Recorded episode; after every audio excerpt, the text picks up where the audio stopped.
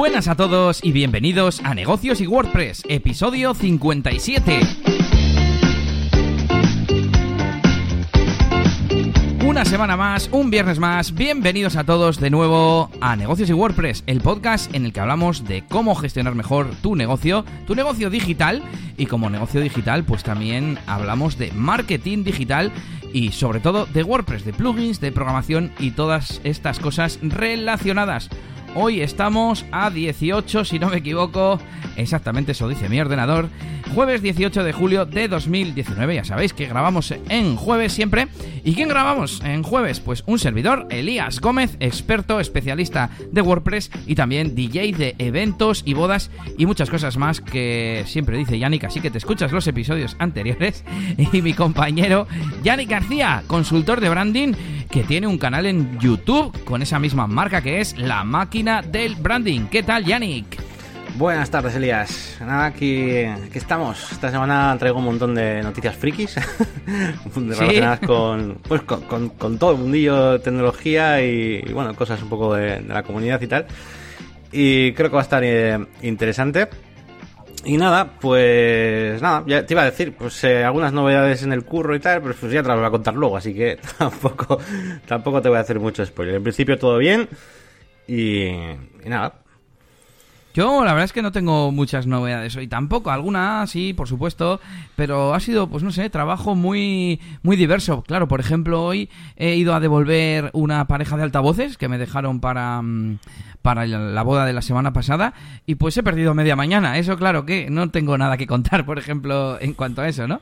Y pues varias cosas así de estas que, que no te aportan nada ni tampoco te hacen avanzar en tus proyectos y por tanto no lo puedo contar aquí, aquí en el podcast. Eso sí, han bajado un poquito la temperatura de la sauna, ¿eh? Hmm, sí, sí, menos mal. Sí, se está un poquito mejor, pero yo tengo calor, tengo calor. Bueno, pues aquí tenemos una ristra de noticias, de novedades. Eh, venga, vamos a empezar poniendo efectos de sonido desde el principio. Dale, Yannick. Bueno, pues sí, a ver, tengo aquí algunas eh, cosas que quería comentar contigo. Eh, muchas son curiosidades, hay alguna que te puede interesar un poco más, que es más de marketing igual. Pero bueno, comenzábamos eh, la semana con una noticia bastante curiosa, eh, de estas que empiezan a, remover Internet, y es que eh, más de un millón de personas, ¿vale? Un millón trescientas mil personas por lo menos, o al menos ayer era así, han planeado un asalto al Era 51, ¿vale?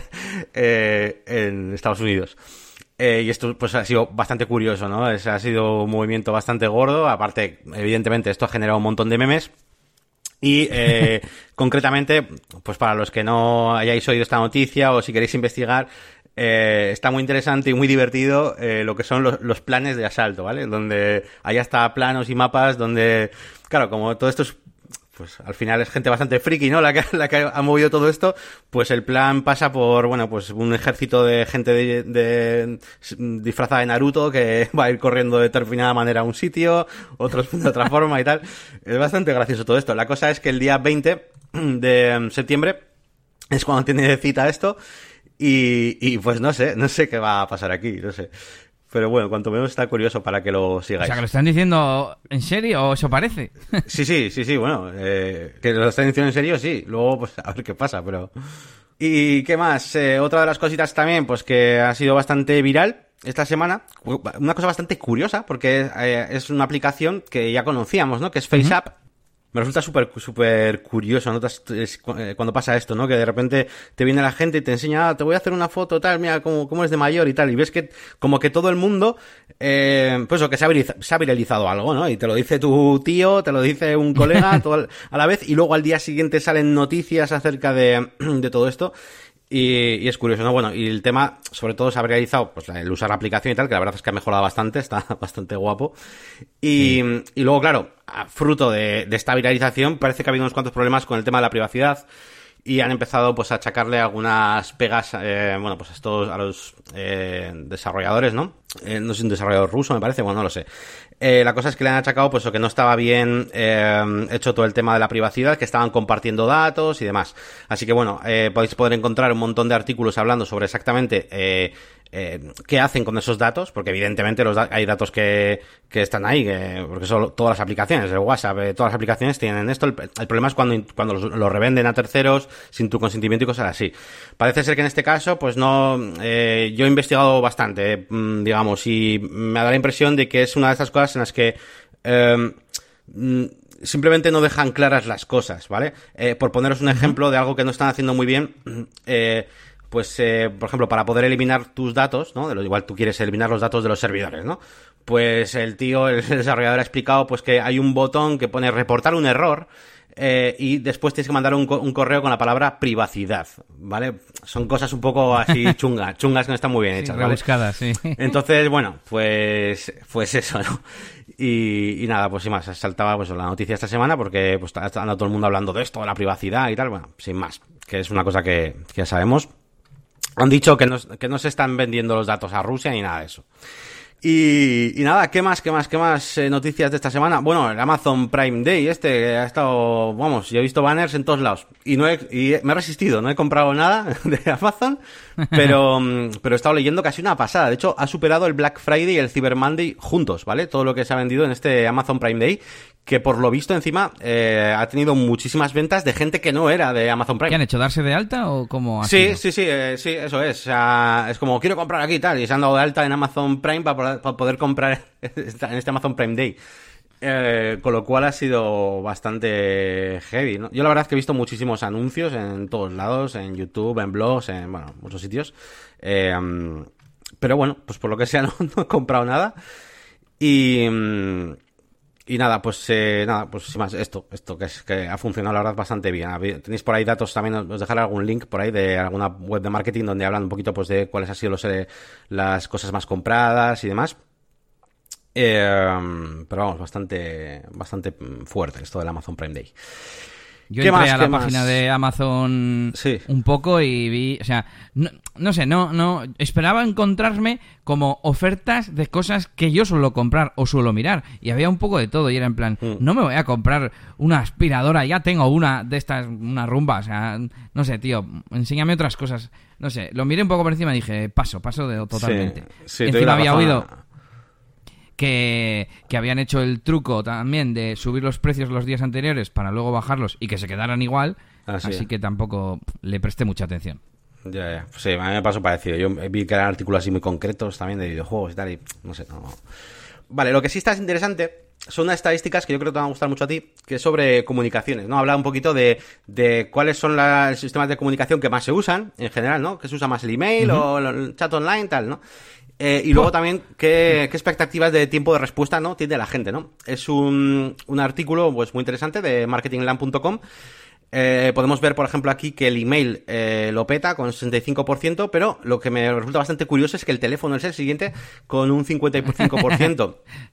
que supera a la página web, ¿vale? Y, por ejemplo, para mí eso es muy raro, ¿no? A mí personalmente me refiero, o sea, yo, eh, a mí me encanta mandar desde la página web, eh, no sé, no sé, y el email, el teléfono es como que, no sé, yo no lo digo hacia mí, para, o sea, de mis clientes hacia mí, que ahí, evidentemente, no quiero el teléfono, pero sino yo como cliente, no sé, no me gusta usar el teléfono mucho, así que me ha sorprendido bastante.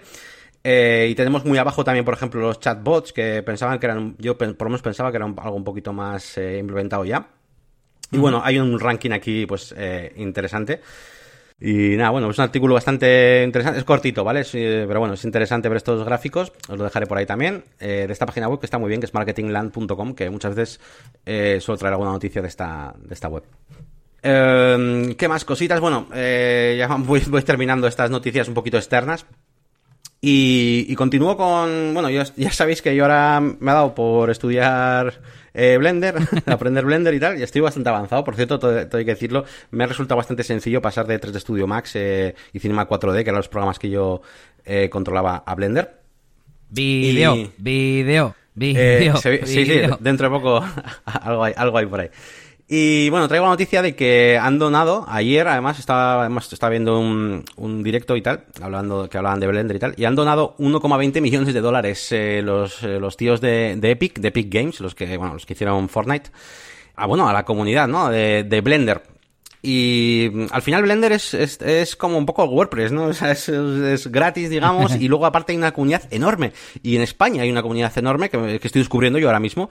Eh, hay muchos eventos, mismamente en Mundos Digitales, que ha sido hace poco, donde hay un montón de desarrolladores, incluso españoles muy buenos, eh, desarrollando aplicaciones, programando para ello, creando cortometrajes. O sea, hay una comunidad detrás súper gorda que yo no me esperaba encontrar. Para mí era como, bueno, 3D Studio Max es el famoso, es lo que se usará, es como el Photoshop, ¿no? Y de Blender será un poco el rarito. ¿Qué que va. Tiene una comunidad muy grande y me está recordando mucho a WordPress en ese sentido. Hay un montón de add-ons, de plugins eh, gratuitos que por supuesto la comunidad desarrolla. También hay algunos de pago.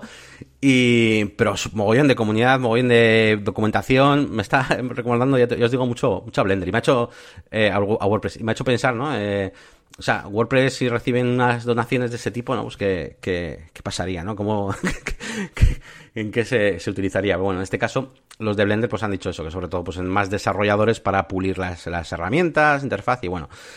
Eh, sin más, pues otra noticia que, os traigo, pues porque ahora estoy un, poco metidito en el mundo de, de, Blender, que va a salir ahora mismo ya la versión 2.8, que es como la, pues eso, la, una, versión muy mejorada. Y, y nada, pues hasta aquí, hasta aquí mis noticias eh, que tienen poco que ver con el trabajo, por así decirlo, poco profesionales, ¿vale? Las siguientes ya, ya le damos un poco caña a eso otro. Mm, continuamos con WordPress y con una, bueno, noticia o no sé cómo podríamos decir, y es que eh, la comunidad de WordPress España mmm, ya tiene, a ver cómo es, lo voy a leer, leer, literalmente. Además de tener siempre a cero las traducciones pendientes y siempre traducidos el núcleo de WordPress, sitios meta, que son los sitios web que hablan de las cosas de WordPress, y aplicaciones móviles, hemos logrado tener actualizados al 100% las listas de los más de 200 plugins y de temas más utilizados. Gracias, esto era un tuit de la cuenta oficial y nada, quería comentarlo por aquí, porque la comunidad de WordPress España es una de las más activas, creo que es la que el país que más meetups tiene. Bueno, no sé si nos gana Estados Unidos, pero al menos por habitantes, ¿sabes? Por, por extensión. O sea, uh -huh. España es enano comparado con Estados Unidos. Y, y, creo que a nivel de traducciones también estamos ahí a tope. Liderados, eh, me viene Fernando, yo sé que hay más, no sé cómo se llaman, ¿no? Como, como decirlo, eh, sargentos de traducción, es que no sé cómo es. Eh, tienen unas siglas, eh, no sé qué traducción, ¿sabes? Tipo los que los que autorizan las traducciones que hacen los voluntarios, etcétera. Y nada, pues creo que se merecen un fuerte aplauso. Estaba buscándolo, estaba buscándolo y y nada, pues ya sabéis, animaros. Eh, yo siempre he pensado, no, no he colaborado mucho, pero de vez en cuando he traducido alguna cadena, sobre todo en alguna WordCamp que he ido y demás. Y es, yo creo que la forma más sencilla de, de, colaborar, porque no te tienes ni que, no necesitas saber programar, no te tienes que sincronizar con nadie, aparte del tema este de que te aprueben las, las traducciones. Yo que sé, para organizar una meetup, una meetup no, para una meetup igual puede una persona solo, pero para una WordCamp o para otras cosas te tienes que coordinar, pero para esto es la forma más fácil. Así que si sabéis inglés, ya sabéis, a traducir plugins y, y otros eh, componentes de WordPress al español. Uh -huh. Y veo que ahora retomas tú el, el testigo. Sí, retomo un poquito pues algunas noticias también, eh, o bueno, noticias y ya poco a poco hay alguna reflexión de estas mías. Y, bueno, hace tiempo hablábamos aquí también en el podcast, eh, recuerdo haber comentado yo mismo, eh, pues todo el tema de, incluso de los primeros programas, igual hace más de un año, eh, acerca de cómo iba creciendo el tema de las, bueno, del marketing, agencias in-house, ¿no? De marketing in-house, es decir, eh, pues bueno, aquellos, eh, son empresas, ¿no? Que deciden, eh, que su marketing se haga pues desde dentro ¿no? de su propia empresa y, pues eso, contratar a, a, a técnicos o especialistas eh, que trabajen desde ahí en vez de que una agencia externa que lleva muchos clientes pues eh, gestione todo el tema del marketing, ¿no? Eh, ya hablamos un poquito en su momento y ahora pues un año y pico después eh, bueno pues volví a leer algo acerca de ello y es que eh, una consultora de estas, ¿no? Que hace un montón de estadísticas, eh, que en este caso es la Boston Consulting Group, eh, sí. pues hacía, hacía un estudio eh, donde hablaba pues que era una pasada, o sea que es, es imparable el tema de, de las agencias eh, in-house, ¿vale? Esto va a ser un duro golpe para las agencias de marketing, pero también hablaba de una cosa que han detectado en esta, en, esta, en este estudio, en estas estadísticas, y es que la mayoría eh, de marketeros, de profesionales de marketing que, que se habían pasado a este modelo, eh, habían detectado pues una merma ¿no? de sus eh, capacidades creativas eh, y energías a la hora de, de, cambiarse este modelo. Como que, mm, que, claro, que al restringirse a, digamos, a una sola compañía, por así decirlo, pues claro, el tema del talento, de ir evolucionando, tu capacidad creativa, pues como que estaba mucho más, eh, bueno, limitada, por así decirlo, y, les costaba mucho más, ¿no? Crear proyectos, eh, bueno, pues creativos en ese, aspecto. Y bueno, pues hay un pequeño, un pequeño artículo que os dejaré eh, también por ahí, de otro blog muy interesante, que es Marketing Directo, y habla un poquito de este, de este tema, y también tenemos el enlace, pues, este, a este Boston Consulting Group. Y bueno, es interesante todo esto. ¿Tú qué piensas, Elías? Pues estaba, te iba a preguntar ¿en, qué consiste. O sea, ¿esto consiste en tener a parte de los empleados de la agencia en la empresa para la que trabajas? ¿O toda la agencia entera?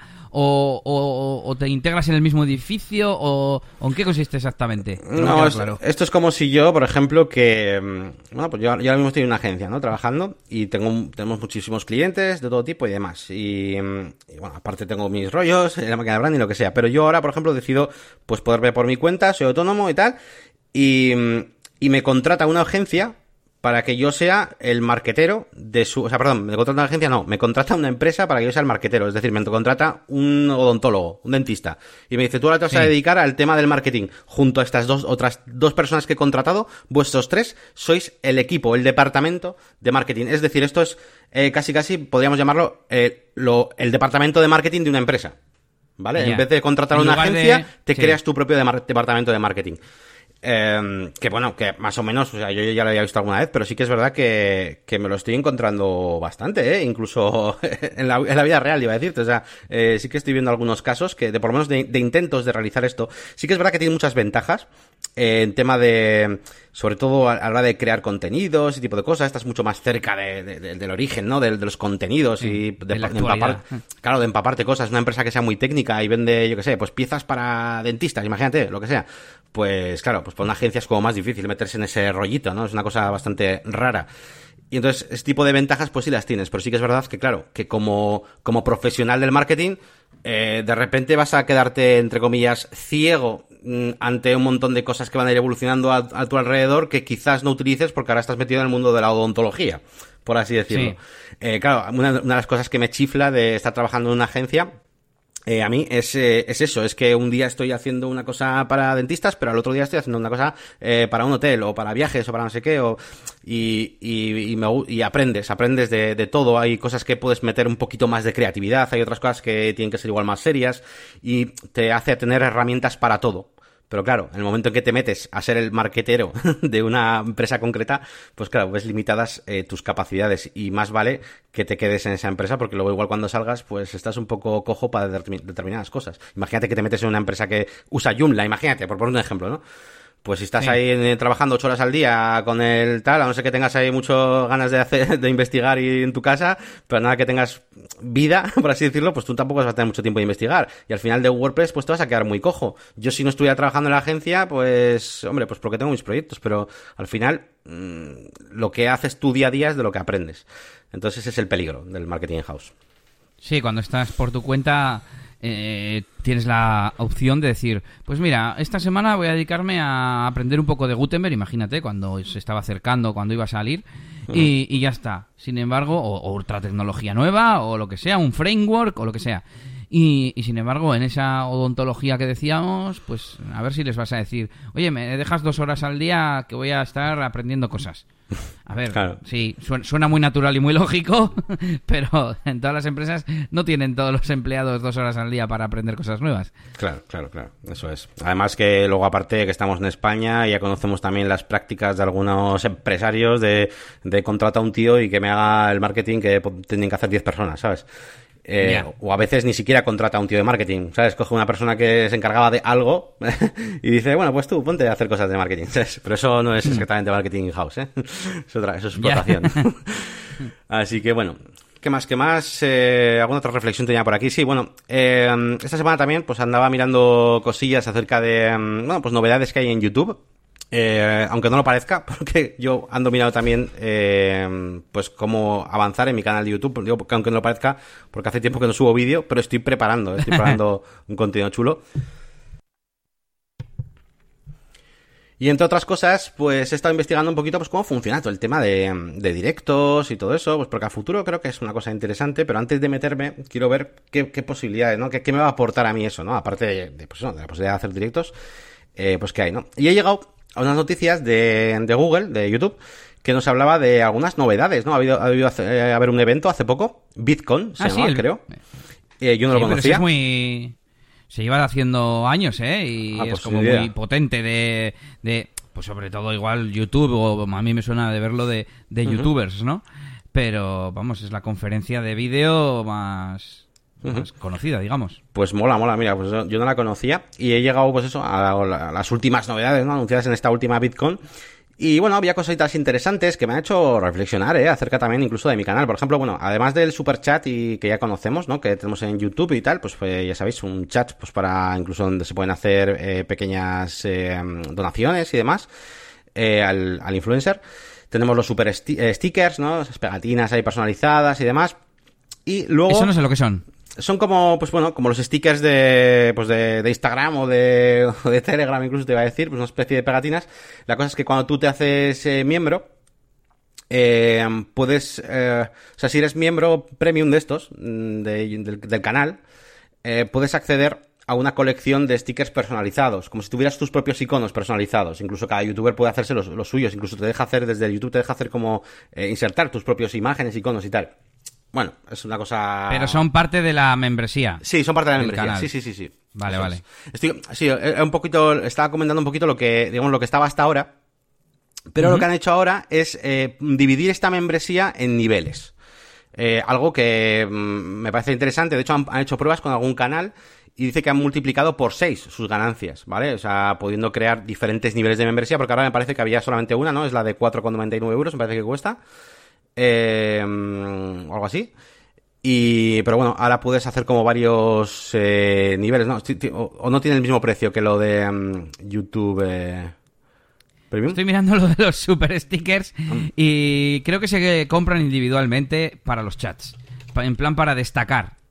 Es como cuando pones una... Bueno, sí, un super chat. Es que también, que lo llamen super chat, llámalo super mensaje, ¿no? Ya, claro. Eh, y, y es, eh, es que, que en lugar de destacar porque la propia interfaz te lo destaca, es porque destacas porque es un sticker especial que nadie más tiene salvo que pague también. Sí, eso es. eso, eso eso es. entiendo yo. Comprar un super sticker. Haz que tus mensajes destaquen en el chat en directo con super stickers. Cuando compras y envías un super sticker, aparece un GIF animado durante el chat en directo. Es lo que hace hecho el los OBS, no lo o sea, la gente, o o toda la gente que hace en Twitch y demás, cuando donan y demás, o que están con su OBS, pues ponen sus GIFs personalizados, sus animaciones, cuando alguien dona dinero y se destaca ese mensaje. Yo que sé, me estoy acordando, el Rubius mismamente, pues lo, el, eh, lee el mensaje que le escriba a la persona que done, por ejemplo, pues eh, tiene como un, un lector de estos, como si fuera el Loquendo, por así decirlo, y lee el mensaje de esa persona. O sea, es un poco una forma de destacar al usuario que hace esa aportación, ¿no? En este caso, pues con Sí. eh, una pegatina, un sticker de estos, ¿no? Entonces, bueno, han presentado algunas novedades. Una de estas es esto de, de hacer varios niveles. Y hay una cosa interesante que no sé mm, cómo va a afectar, pero han, están dando mucha importancia al tema de las listas de reproducción orientado a educación, tutoriales y demás. Y han presentado una nueva forma de organizarlas. Eh, os pondré por ahí un ejemplo, eh, pero básicamente hay una lista de reproducción llamada Che- Chemistry o Chemistry, eh, donde se presenta pues en formato curso, ¿no? Y pone Learning eh, Objectives, eh, tal, y, y tiene como una especie de etiqueta de Learning Playlist, se llama, ¿vale? Y es una playlist de playlist, ¿vale? O sea, tú entras en esta playlist, tiene como varios capítulos, capítulos del 1 al 17, y dentro del capítulo 1, pues hay varios, como varios vídeos dentro, ¿vale? Y es como para hacer cursos. Y tienes como una descripción en general, o sea, es como un for... A ver, realmente tú lo ves y es lo mismo, aunque, bueno, lo único que tiene este doble nivel de jerarquía, pero aparte de eso, pues no parece que haya otra cosa, tienes un botón de guardar y tal, es como una organización visual eh, diferente a lo que había ahora. Lo que no sé es qué habrá detrás. Yo entiendo que si están dándole este tipo de relevancia, pues por detrás habrá algún plan de, no sé, de hacer un YouTube eh, Education o yo qué sé, lo que sea, ¿no? Algún otro tipo de plataforma o, o microplataforma o lo que sea. Y está bastante interesante. Y qué más, qué más, bueno, poco más. Hablaban luego de YouTube Giving, que bueno, que lleva desde también la porra de tiempo ya por ahí en beta, en beta y dentro de poco ya va a salir de, la- de la beta, que nada, es simplemente para donar a, a causas benéficas y tal. Estoy viendo la lista y es como si fuese una lista con secciones, ¿no? Con secciones colapsables, rollo acordeón. Sí. ¿Y qué más? Eh, estoy mirando de Bitcoin, lleva desde 2010 y no te puedo contar mucho más. Pues bueno, eh, nada, para la gente que, se está animando con el tema de YouTube y demás, bueno, pues, eh, pues bueno, que, hay un poco de luz también al final del túnel, que también van intentando hacer mejoras y demás. Así que bueno, puede resultaros interesante. Bueno, deciros que todo el tema de Superchat y todo este, y bueno, Superchat no, pero todo el tema de los miembros del canal, para hacer todo esto de las membresías, eh, tiene que ser a partir de 30.000 suscriptores, ¿vale? aunque si haces mm, vídeos de videojuegos es a partir de 1.000. Ah, que lo sepáis. Y, y nada, y nada, te voy a dejar a ti que nos cuentes cosas un poco más serias, a ver. bueno, eh, a ver, ya tengo preparado el artículo de RGPD, ¿vale? Cada vez, o sea, siento por dentro como, ah, vale, esta dudita que me quedaba, ya la tengo, ah, esta ya la tengo, porque mm, he visto algunas cosas que, por ejemplo, eh, consultando una guía oficial del gobierno de Cataluña, o, bueno, buscando sobre el tema de la primera capa de información, em, ya sabes que hay que poner como unos datos de responsable, destinatario, finalidad, etcétera. Bueno, pues todo el mundo que dice que son siete y no son siete, son cinco. De hecho, me llamó la atención porque vi que ayuda a WordPress no tenía 7, tenía 5. Y es que son 5. Son 5 porque eh, son 7 cuando el dato no nos lo está dando el propio interesado o el dueño del dato. Digamos, no sé en qué caso sería esto, pero en ese caso se añaden dos más que son la procedencia y categorías de, datos. Joder, ya me lo sé de memoria y todo. Y, bueno, pues duditas como esa, ¿no? Cada vez tengo todo más y más claro. Y antes de nada, quería hoy comentarte a ti algunas dudas eh, a ver si me sabes ayudar o dar tu opinión o lo que sea. Bueno, sobre temas de email. Claro, yo tenía apuntado, de hecho he vuelto a escuchar el episodio que hicimos, el 21 creo es, el especial sobre RGPD, y hablábamos de que mm, pues de que no solamente es para las webs, ¿no? Que es algo que afecta a toda tu a toda tu empresa y dentro de lo que también es digital, pues como que hay que poner una coletilla en el pie del email. Y yo, eh, antes reflexionando un poco, digo, joder, pero yo no le estoy pidiendo ningún dato explícitamente, yo le estoy enviando un email, incluso puede no responderme, ¿no? Entonces he pensado, ¿no tendría que ser Gmail el que recopila el dato y mm, explicarle al cliente, destinatario, destinatario será el destinatario al que tú le mandes el correo, ¿sabes?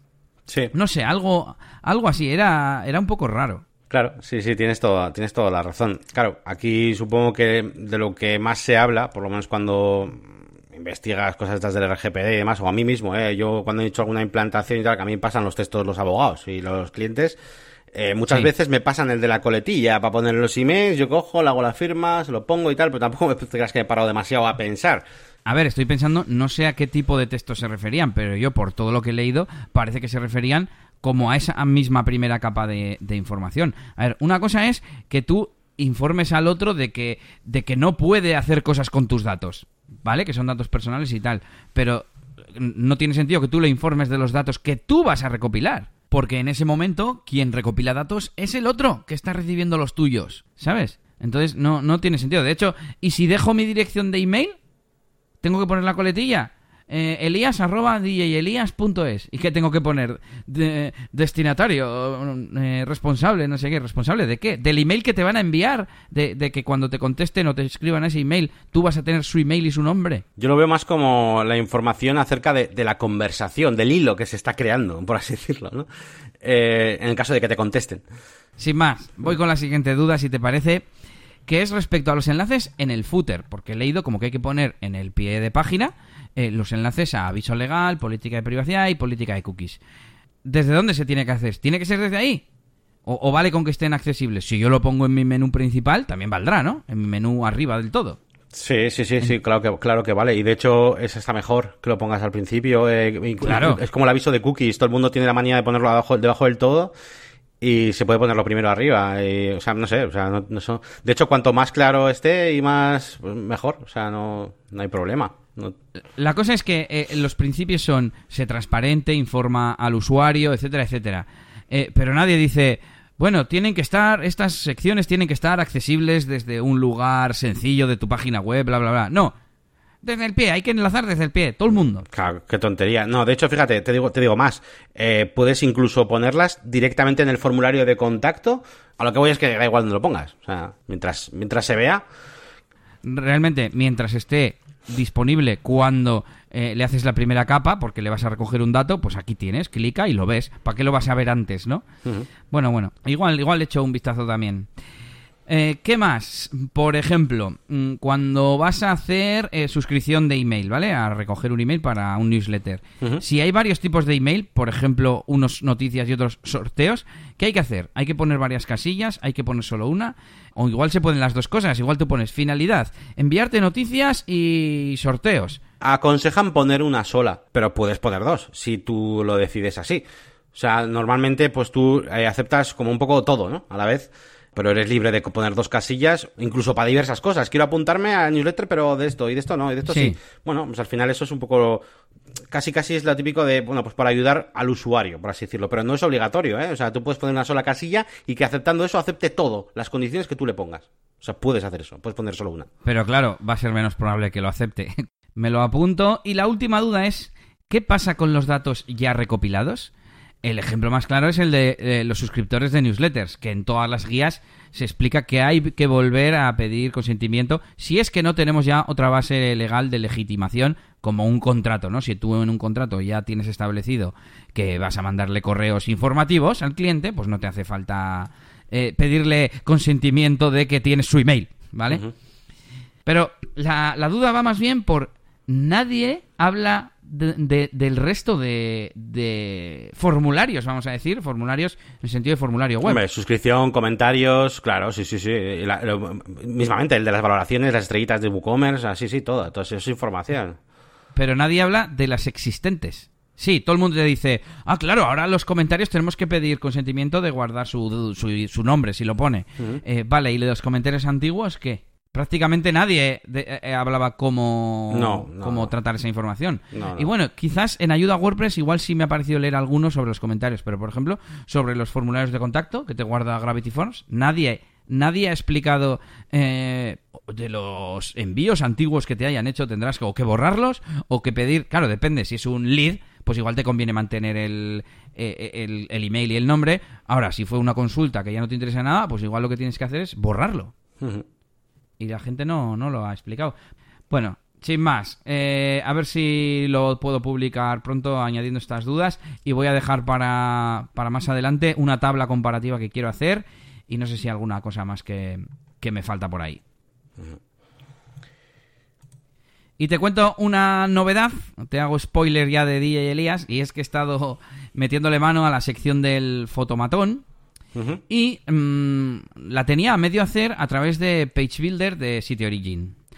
Y cuando hice la tabla de precios, que, mm, quedaba como el culo, ¿vale?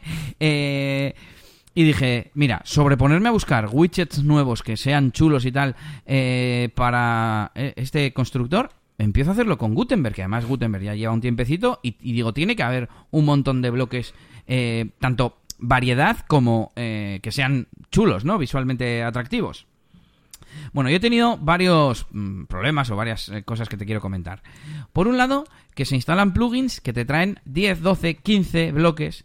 Y sí, muchos de ellos tienen para activar y desactivar cuáles quieres usar, o incluso lo puedes hacer desde el propio Gutenberg. Pero me pareció un poco... Mm,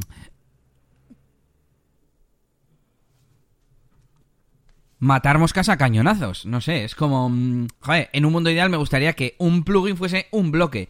De hecho, en, cuando leo noticias eh, o novedades sobre el futuro de Gutenberg y tal, creo que hay por ahí un, un proyecto para que haya un directorio de bloques y tal. Y no sé, no sé, en realidad no sé una vez que los desactivas si todo ese código no importa. Vale, sí, te ocupa en el hosting, pero tampoco consume recursos. No, no, no sé cómo afecta. También, muchos de estos plugins te crean un menú de primer nivel en el menú de WordPress, vamos, un elemento de menú.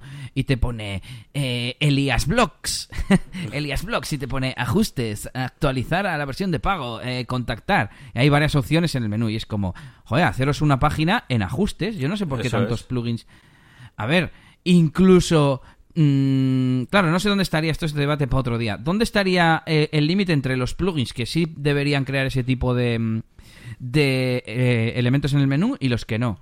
Yo creo que lo normal es que vayas de veces, o sea, muy pocas veces al a, las opciones de ese plugin, ¿no? Sin embargo, yo que sé, a plugins de portafolio, que vas a gestionar los elementos, a formularios. Estaba pensando en Gravity Force, ¿no? O cualquier plugin de formulario que te crea su propio menú, pero tiene cierto sentido porque vas a ir, a ir ahí no solo a crear formularios, a gestionar los, los envíos que te hagan. Sí, en Elementor, por ejemplo, me estoy acordando, eh, por ejemplo, ¿no? los plugins estos que uso yo de, de CrocoBlock, ¿no? de Jet Elements y tal, todos esos tienen los ajustes dentro de Elementor bueno, pero, bueno. pero el Jet Engine tiene su propio menú, coño. Pues porque puedes hacer custom post type, no sé qué, es otro rollo, ¿sabes? Entonces, eh, claro, todo lo que son widgets, o para ajustes de cosas de widgets nuevos, o por así decirlo, de, bueno, pues eso, Jet Elements y tal, pues está dentro de, eso, de Elementor, de los ajustes de Elementor.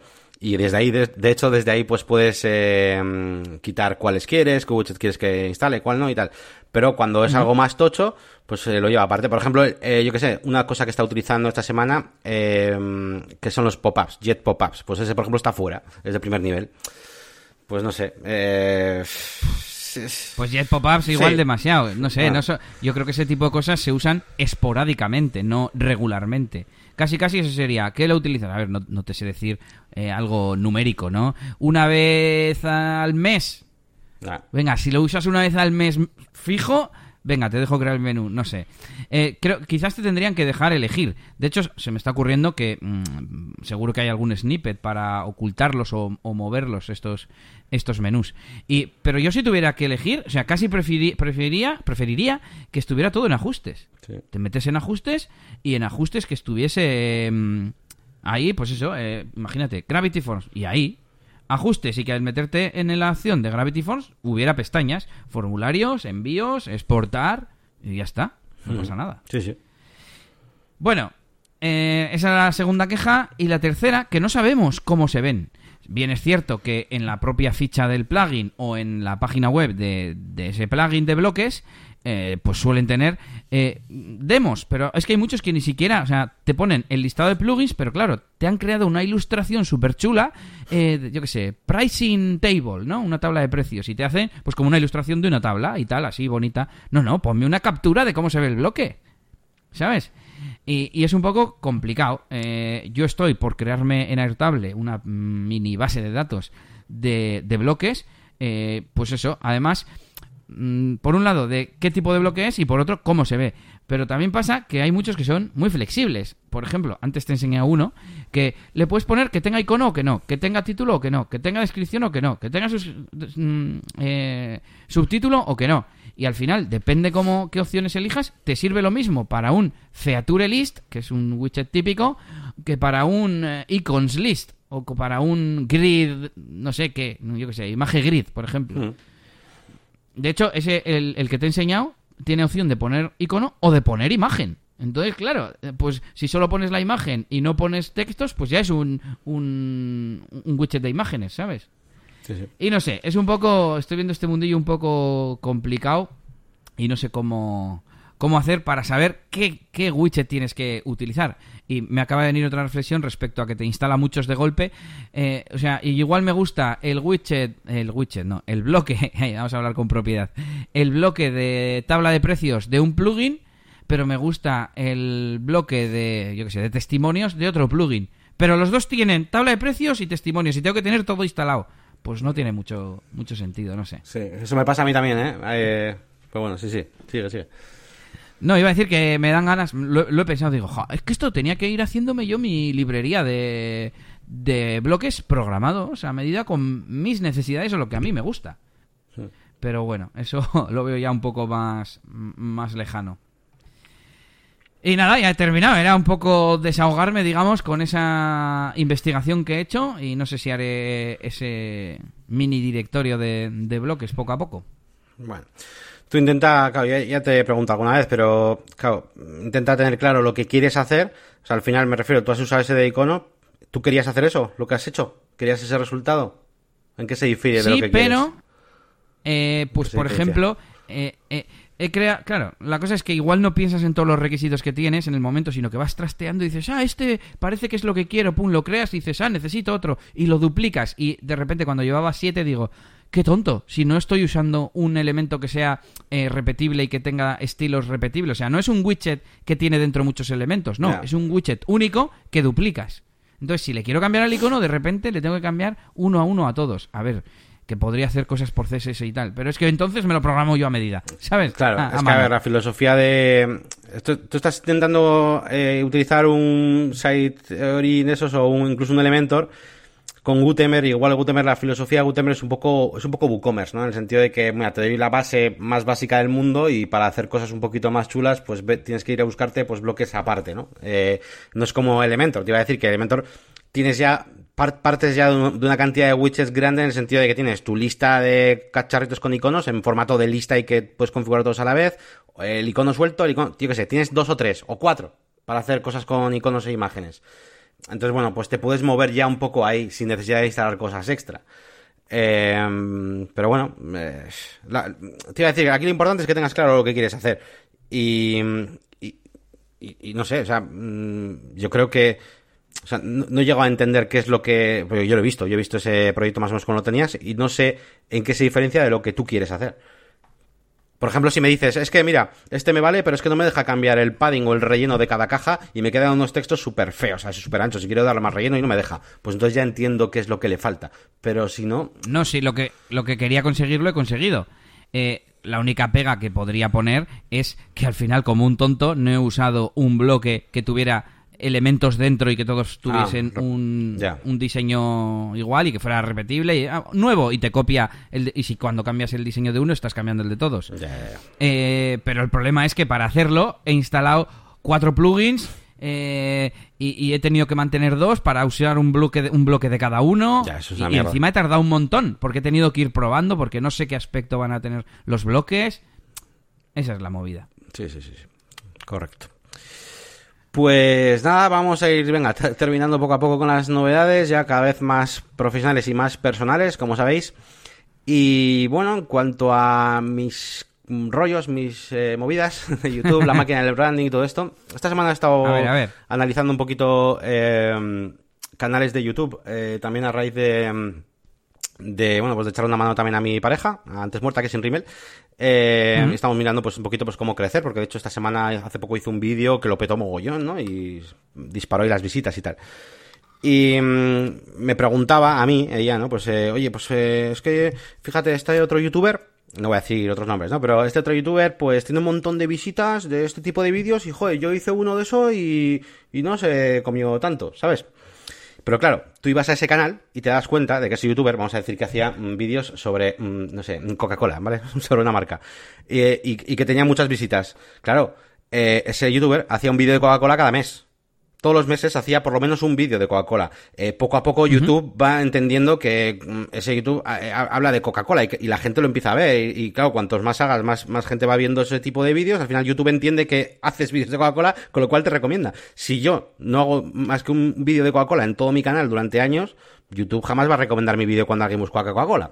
Que al final es una cosa de sentido común, pero es que todo el tema que se dice mucho de intenta centrarte en unos nichos, no sé qué, tal, ya no es solo de cara a los usuarios para que te identifiquen con, con una temática, sino para que YouTube, el algoritmo, empiece a recomendarte y entienda que eres un influencer de tal temática tienes que ser más o menos constante en tus en tus en tus temáticas no y mismamente yo en mi canal me, Sí. me estoy autoanalizando también. Y por ejemplo eh, pues con Elementor y con WooCommerce eh, incluso con branding marketing y eso que no hago mucho últimamente pues llega la mayoría de mis visitas.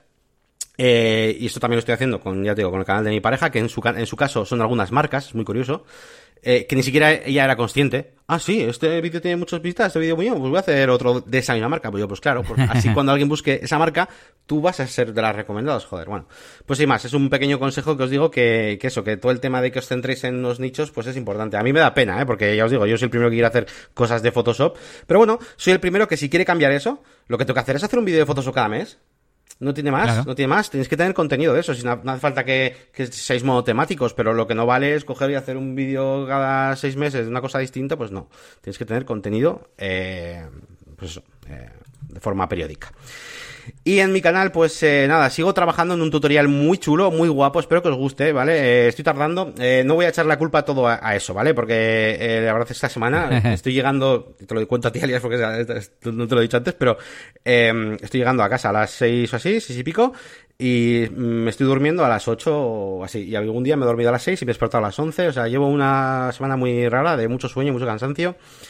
Y pues muy mal. Y, y ando preparando cosillas de un tutorial muy chulo, pero lo, he, he gastado mucho tiempo en, en, en, investigación de cómo lo voy a preparar, ¿vale? Voy a hacer algo muy original, ¿vale? Yo creo que, que os va a molar. Eh, y bueno, pues dentro de esta serie ¿eh? de vídeos de hacer cosas eh, visuales eh, chulas. He actualizado, por cierto, los plugins de mi página web, que no están actualizados. Podéis tener acceso a descargar la última versión de Elementor para que pongas tus widgets eh, de tu página web, Elías, si quieres. Y eh, también el Advanced Custom Fields, que lo tenía eh, desactualizado, unas cuantas versiones.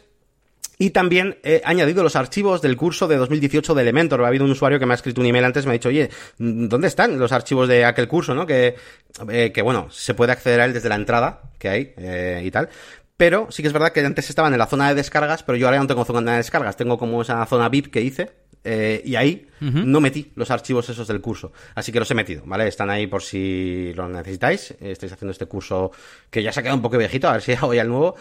Y, y bueno, pues es un poquito eso lo que he hecho en cuanto a la máquina de branding. ¿Y qué diferencia hay entre la zona de descargas y la zona VIP? Que tiene más cosas la zona VIP, además de descargas. Pues básicamente la zona de la zona VIP eh, la gestiono a través de, del plugin este que ahora mismo no me acuerdo cómo se llama para el File Manager eh, para gestionar archivos y es mucho más sencillo.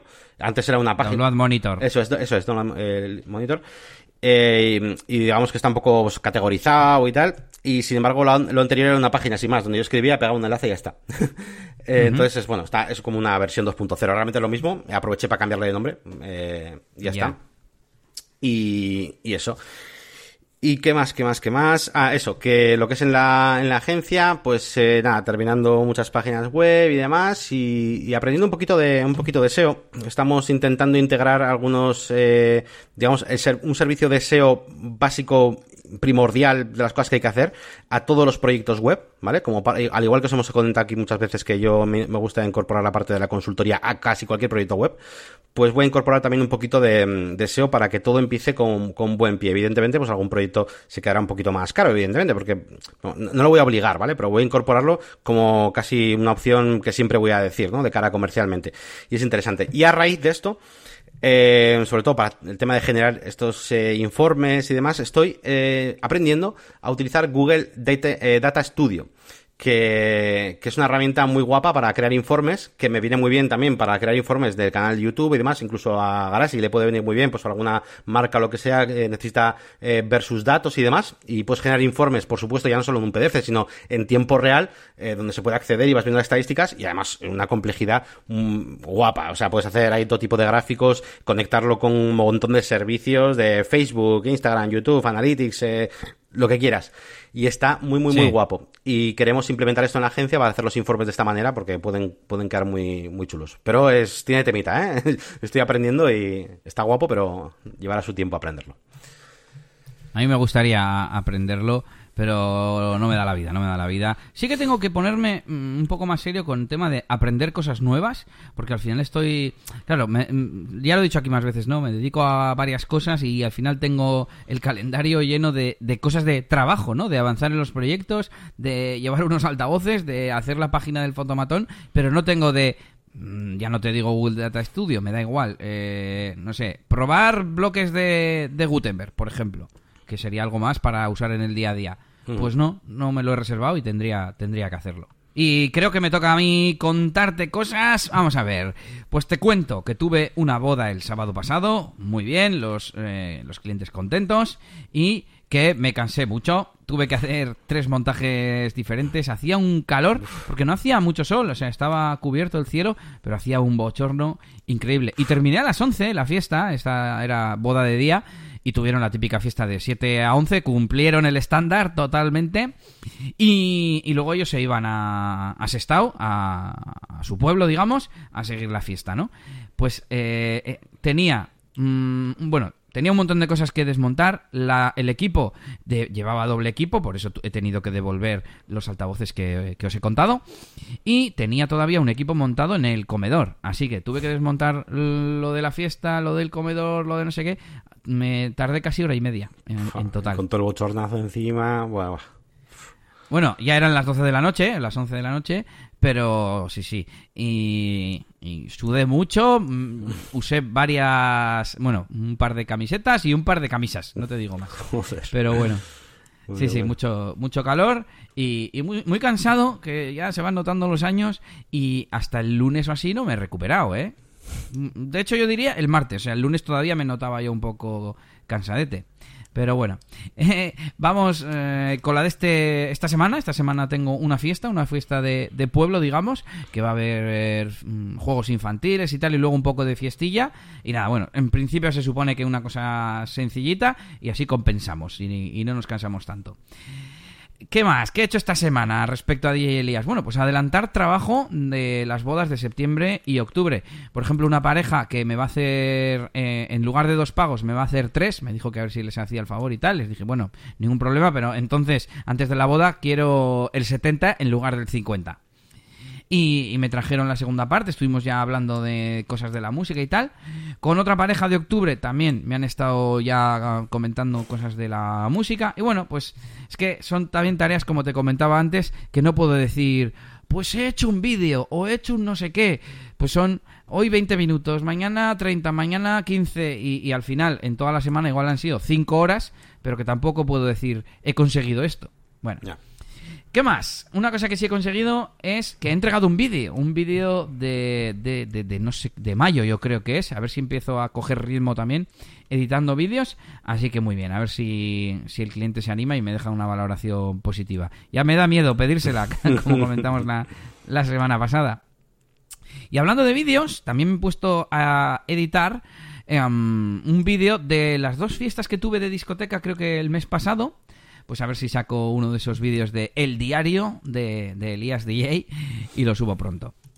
Y por último, eh, los leads. 13 leads nuevos, siguen entrando un montón de leads y 6 que se han actualizado eh, y uno de ellos además ha sido para aceptarse.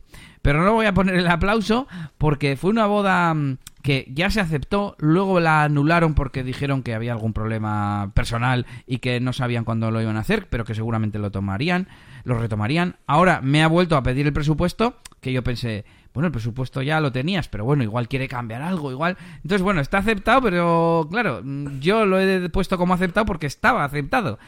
No sé, es todo. Hay, hay, leads, digamos, o bodas que son así. Solicitudes que son así muy, muy raras a nivel de, de, gestión. Porque no sabes muy bien en qué punto están, ¿no? Te voy a contar a ti y a nuestros oyentes otra. De una chica que se casa en diciembre y haciéndole seguimiento me dijo, sí, tú vas a ser nuestro chico, ahí como súper eufórica, resérvanos la fecha, no sé qué, no sé cuánto. Y yo, pues reservé la fecha, pero resulta que no le había mandado presupuesto, le había mandado las tarifas, ¿no? Y, le dije, ah, vale, muy bien, ya lo apunto y tal. Lo único, no se me ha mandado presupuesto, decidme qué necesitáis exactamente, así tenéis el presupuesto oficial, ¿no? Total, que se, me dijo, pues esto, esto, mándame precio también de esto y tal. Y al de una semana o dos semanas le, le hice seguimiento y me dijo, ay, no sé, tengo que mirarlo, no sé qué, no sé cuántos, y yo no entiendo nada. Oh. Sí, los precios ya los tenías. Eh, o sea, tengo que mirarlo, era en plan, tengo que hacer números, etcétera. O sea, no, no, todavía no me he decidido, era en plan, igual al final no te contrato, más bien, ¿no? Y era como, no entiendo. Bueno, a veces la gente no, no sabe seguir los pasos, ¿no? Que no tiene mucho misterio. Me dices, eh, bueno, te digo mis precios, por si acaso todavía no sabes lo que necesitas. Me dices lo que necesitas, te doy presupuesto y me contestas cuando decidas. ¿No has decidido? Pues me dices, no he decidido todavía, dime dentro de un mes. Y ya está. es que no es tan complicado. Me da rabia la gente que que no contesta o lo que sea, ¿no? Ayer me pasó al revés. Me dice un chico, ah, vamos a mirar el lunes los presupuestos y ya te digo algo. Y le digo, pero si no se me han dado presupuesto, si queréis decirme lo que necesitáis exactamente y os mando presupuesto.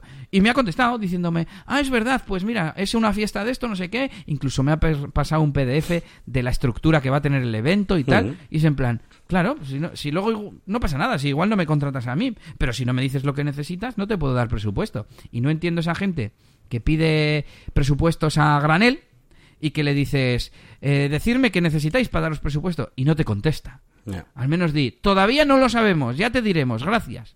Ya está, eso se escribe en 15 segundos. Bueno, ahí queda mi el desahogo de hoy, de Elías. Esos son los mismos que, que comparan los presupuestos eh, por el precio, solamente, y no ser en el resto, macho. Joder. Serán, serán.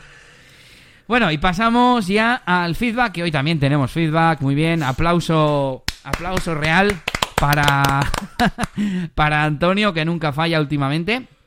Y te voy a dejar a ti que hables y yo voy a beber agua.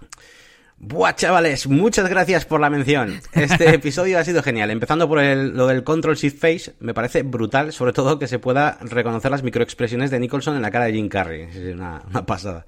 Sobre el tema del buscador de herramientas, creo que lo ideal sería poner unas categorías genéricas que englobaran todo, de 5 a 8, y debajo un buscador Ajax. Os recomiendo que miréis diferentes directorios, tipo Yelp o Minube, para que entendáis lo que digo.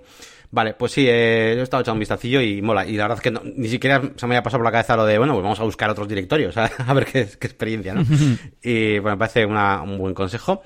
Y luego dice, con respecto a lo del toolset, eh, bueno, aquel problema que tengo yo aquí encima. Eh, con respecto al toolset, los TPTs y sus metafields, como bien indica Elías, esa información está en la base de datos y se puede rescatar haciendo el mismo CPT con un plugin, eh, bueno, o, o sin plugin, entiendo, y los meta con Get Post Meta. Get, joder, Get Post Meta. Get Post Meta, como una canción. Para, para, la estrategia con el cliente creo que sería mejor venderle el pack, aunque sea de precio superior, e intentar automatizarlo en la, en la, mayor medida posible, porque ¿de qué le va a servir la web con un diseño chulo pero sin el contenido? El rey. Y nada más, nos escuchamos la semana que viene. Refrescame bueno, pues esto de, gracias, Antonio. del pack, que no me acuerdo eh, qué parte era la que podía estar o no. ¿Cómo era esto? Sí, bueno, a ver, eh, yo comenté así un poco por encima que me daban ganas de coger y hacer la, hacer la web, digamos, de cero, eh, enseñársela al cliente y decirle, mira qué web más guapa, vale, ahora ah, vale. contenido, venga, vamos a soportarte esta parte. Sí, que era una especie eh, de migración, ¿no? Que ya tenía mucho contenido hecho con el toolset, sí, nada, etcétera, pero no, etcétera. Vale, eso, vale. Lo, eso, eso es. A ver, eso realmente lo dije como como idea, claro, de haberlo sabido antes. Ahora esto ya está, bueno, ya más o menos lo tengo bastante presupuestado, bastante atado también. Y bueno, de momento básicamente estoy desarrollando pues bueno, el, la página web, está teniendo todo bien, además me está quedando una, una web bastante chula, a ver si la puedo enseñar por aquí un día. Y bueno, mi idea es eh, migrar los... Eh, bueno, tengo que decir que todo lo que son CPTs eh, son muy poquitos los contenidos que tiene, por suerte, uh -huh. así que a las malas casi podría hacerlos yo desde cero. Y, pero lo que sí tiene un huevo son entradas, ¿vale? En dos idiomas. Entonces, mi idea es exportar eh, todas las entradas de un solo idioma, importarlas y después exportarlas del otro idioma e importarlas, eh, digamos, eh, a, enlazándolas con el otro idioma de sí. ¿vale? Luego lo que tendré que hacer por cojones es crear la conexión. Y por último, con algún plugin tipo Search and Replace o algo así, supongo que tendré que quitar todos los shortcodes y corchetes de esto de que me ha dejado el Q-Translate, claro, en esas entradas en otro idioma. Ya. Un poquito los, los, los, puntos ¿no? así clave que tengo pensados. Uh -huh. Pero sí, no, desde luego lo de la razón Antonio. O sea, ahora no puedo coger y, y partir el proyecto y decir, no, una buena nueva y luego el contenido otro preso. no, no, claro que no. No, pero bueno, eso lo pensé un poco para mis adentros, tipo, bueno, pues si, si llego a saberlo antes, pues igual lo hubiera hecho así. Pero no, no. Y ya sabéis, dejarnos vuestros comentarios al episodio de hoy o al que queráis en negocioswp.es y seguimos con las herramientas. Venga, voy yo con una que es para ti, Yannick, además. Que es WooCommerce Improved, así a la española, External Products. Que es para que los eh, productos externos o afiliados se abran en una mmm, ventana nueva. Porque por defecto lo estuve probando y dije, ¿cómo esto no lo tiene eh, WooCommerce ya nativamente? O sea, tú creas un producto virtual que consiste, virtual no, externo, perdón, eh, que consiste en poner un enlace pues eso, a un producto de Amazon o a un producto con el que, de alguien que te paga una comisión al mes o lo que sea. Y, y cuando das a comprar te, y, y, te lleva a otra web, te lo hace en la misma pestaña. Yo creo que sería que el comportamiento normal es que no te saque de, de la web, ¿no? En la que estás. Pues bueno, esto lo puedes meter en la parte 2 de 10 cosas que odio de WooCommerce. O que podría traer sí, sí, WooCommerce, vamos. Pues ya te digo, ya te digo. La verdad que es una. Como mínimo, creo que debería mm, estar la opción. Eso es, la sí, opción. sí, Eso me parece. Eh, porque luego, a ver, luego sí que es verdad que a la hora de. Mm, depende, ¿no? Donde se realice esa venta, eh, depende del dispositivo en un móvil o lo que sea, pues a veces igual el que te abra otra pestaña nueva eh, te incomoda más y estás como más lejos de hacer la venta casi casi que, que el, ¿no? Que si te lo abre la misma. Sí. Pero desde luego la opción tiene que estar, tío.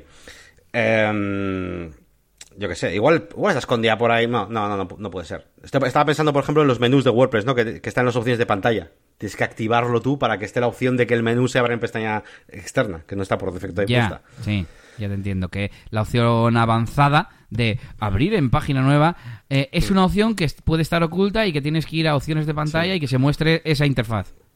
Sí, no, pero aquí no, aquí no, porque en ese menú de WordPress de WooCommerce no, no está. Voy a mirarlo mientras lees la tuya. Vale. Eh, pues bueno, la mía es un poco eh, una, un, upgrade de, uno que recomendé, creo que la semana pasada, no sé si fue el anterior o hace dos, como mucho, eh, que era para duplicar los menús, ¿vale? Queríamos, quería duplicar los menús y utilicé un plugin que se llama Duplicate Menu, ¿vale? Que te duplica el menú de WordPress. Hmm. o no lo he llegado a recomendar. Es que ya estoy... A mí no me suena, ¿eh? Yo creo que no lo he recomendado. Es que creo que lo puse aquí como en plan en mi lista de para recomendarlos. Y, antes de, que hiciera la recomendación, he hecho el upgrade de la mejora de ese plugin. Bueno, pues ya ah. paso cuento la mini historia. Rápidamente. El plugin se llama Duplicate Menu, lo podéis encontrar en el repositorio de WordPress, es gratuito, y te permite, pues eso, en apariencia menús, pues poder duplicar un menú. ¿Por qué? Pues mismamente, yo por ejemplo estoy haciendo una página web de un gimnasio cuyos que tiene como dos eh, sedes y el menú es prácticamente el mismo eh, para cada sede. ¿Vale? Entonces quiero replicar pues un poquito el, mismo menú, aunque luego los enlaces vayan a cambiar o lo que sea, pero bueno, los títulos y la estructura es el mismo. Entonces, con Duplicate Menu se puede hacer. Bien, pues encontré otro plugin que se llama eh, Duplicate Post Page Menu and Custom Post Type, que permite también eh, duplicar menús, pero encontré una cosa que me mola bastante, que es que te permite duplicar custom post type y páginas y demás, como todos, pero tiene una pequeña casillita, un input, para decirle quiero 17 copias, por ejemplo, de una página. Y eso lo utilizo yo bastante. Yo hago mucho contenido dummy de este y, de, y demás, y muchas veces quiero duplicar cosas. Y, y, de hecho este lo encontré no para lo del menú, sino para el otro. Eh, por suerte era el mismo proyecto de este gimnasio, con lo cual he usado solamente este plugin al final eh, para realizar la duplicidad, aunque bueno, luego lo borras porque este no es un plugin para dejar instalado. Así que bueno, lo digo por todo eso de, de joder, me está metiendo dos funcionalidades cuando solo necesito una. Esto duplica post y menús. Bueno, pero es el típico plugin que luego borras, porque después de haber desarrollado, ¿no? Así que bueno, eso, que esto, que, es, porque es interesante, porque te permite decir cuántas copias quieres de, de, un, post o de una página o lo que sea. Entonces, bueno, pues está interesante para duplicar contenidos. Oye, ¿y por qué no lo hacéis por programación o no sería posible? Quiero decir, si al final Claro, ¿cómo me lo imagino yo? Pues mm, todo con Custom Post Type. Eh, custom Post Type de sedes. Custom Post Type de servicios. Y cada servicio pertenece a una sede o a las dos. Y entonces ah, que el menú de servicios... me lo estoy inventando todo, ¿eh? Ahora me dices tú cómo va. Pero que el menú de servicios sea el menú de esa sede en la que estás visitando. Entonces no necesitas duplicar menús porque son dinámicos por programación, ¿sabes? Mm, ya, es que, mira, te voy a enseñar la página web, te lo comento encima, si quieres. Em, lo que ocurre aquí en esta página web es que tú entras y, tenemos dos menús, ¿no? Para acceder a, una sede de, del, mismo gimnasio, de la misma marca, que está en un sitio, está en Gecho en este caso. Y luego tenemos otro botón para acceder al menú, para acceder a las cosas de la sede del otro, ¿no? Del otro, del otro gimnasio que está en Basori, que es la misma marca. Bien. Entonces, ¿qué pasa? Que el menú es el mismo, o sea, tiene las mismas eh, secciones, que si el box, disciplinas, tarifas, equipo, tal, reservar clase. Em, pero no puedo utilizar el mismo, básicamente porque eh, hay ciertos botones del menú que son diferentes. Mm, es decir, eh, yo que sé, a la hora de, ir a ciertas secciones o a la, yo que sé, incluso hay una, hay una sección, de hecho, que va a ser un enlace externo, que va a una aplicación que tienen ellos de, de reservar, que en el futuro tendrá una dirección diferente. No sé, no puedo meter el mismo menú en los dos sitios. Entonces, cuando tú dices por programación, mm, no sé a qué te refieres. Mm, o sea, ya me parece fácil hacerlo simplemente con dos menús de WordPress. No sé por qué debería utilizar programación. Pues porque si ahora te dicen, oye, que ahora tenemos masajista y queremos una sección. ¿En cuál de los dos? ¿No es siempre lo mismo? Bueno, me daría igual. No, claro, claro. Es que eh, puede no ser siempre lo mismo. ese es uno de los, de los miedos que, mm, me da eh, precisamente con este tipo de cosas. Hombre, sí. Ahora mismo sí es lo mismo. Eh, de hecho, sería uno el menú el menú tiene servicios y eso sería un servicio que está dentro pero el menú sería intacto que seguiría teniendo servicios. Bueno bueno tú imagínate creas una página que se llama masajista y en un custom post type eh, o sea en un custom field perdón lo relacionas con la sede que está en una en una en dos en, dos pones que está en las dos en el caso de que sea exactamente la misma sección yo que sé y, eso, pues, eh, eh, si en el menú eh, recorrería las páginas y diría, ¿está vinculada a esta sede? No, pues no saco el elemento. Este sí, es, pues saco el elemento. Sí, o sea, que yo me cree mis páginas en ahí, ¿no? En WordPress sus contenidos y le diga como una especie, como si fuera, eligiera categoría, le, le- eligiera a qué, a qué gimnasio está, ¿no? Está A ver, imagínate, asociado. claro, lo llamamos menú y se hace raro, pero tú imagínate con Jet Engine, te harías un listing item, un, no sé cómo se llama, que, que sería un botón. Y, Hmm. y- y quieres hacer un listado de botones que, que sean relacionados a, a esa sede, digamos. Es que no sé cómo decirlo. Ya. Sí, a veces, no aquí, eh, mira, aquí no, pero ya te estoy empezando ya a coger bien el, el hilo.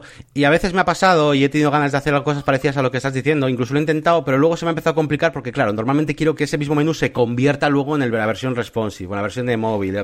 eh, y entonces empieza a complicarse el tema, porque me- eh, hay cosas que ya me hace solo, que ya me hace solo, eh, digamos, cuando utilizo directamente un widget de, menú. Entonces no sé, no sé eh, cómo combinar esos dos mundos de programación sin usar un menú como tal de WordPress. Pero bueno.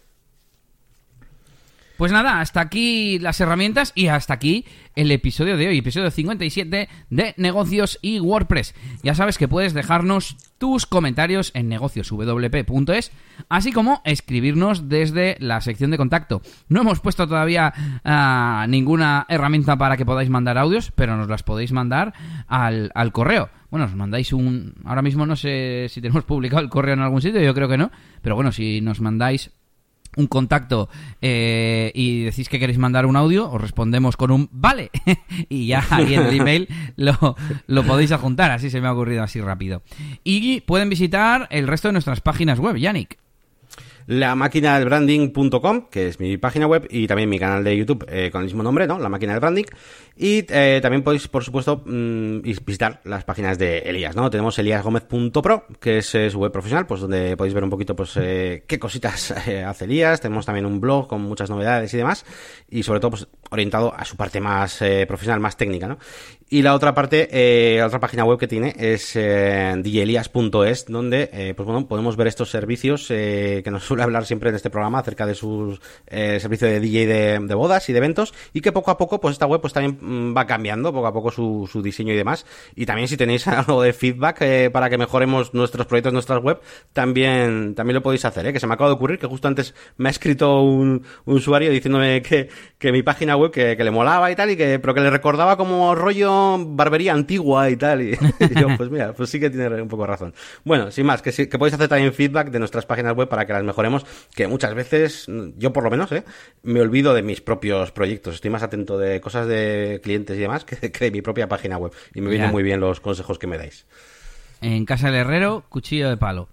Pues es. nada, ya sabéis, si queréis aprender, ya voy a hacer un poco de CTA en serio, ¿eh? Porque esto no puede ser. Si queréis aprender eh, desarrollo web, diseño gráfico y demás, eh, acudid a la página de, de Yannick donde tendréis unos cursos, lo malo que presenciales. Así que, a ver si Yannick se pone las pilas y saca los cursos online para que todo el mundo, para que se- su mercado potencial crezca exponencialmente. Y si queréis mantenimiento WordPress, pues entráis a eliasgomez.pro y desde ahí me podréis contactar, contratar o preguntar cualquier duda.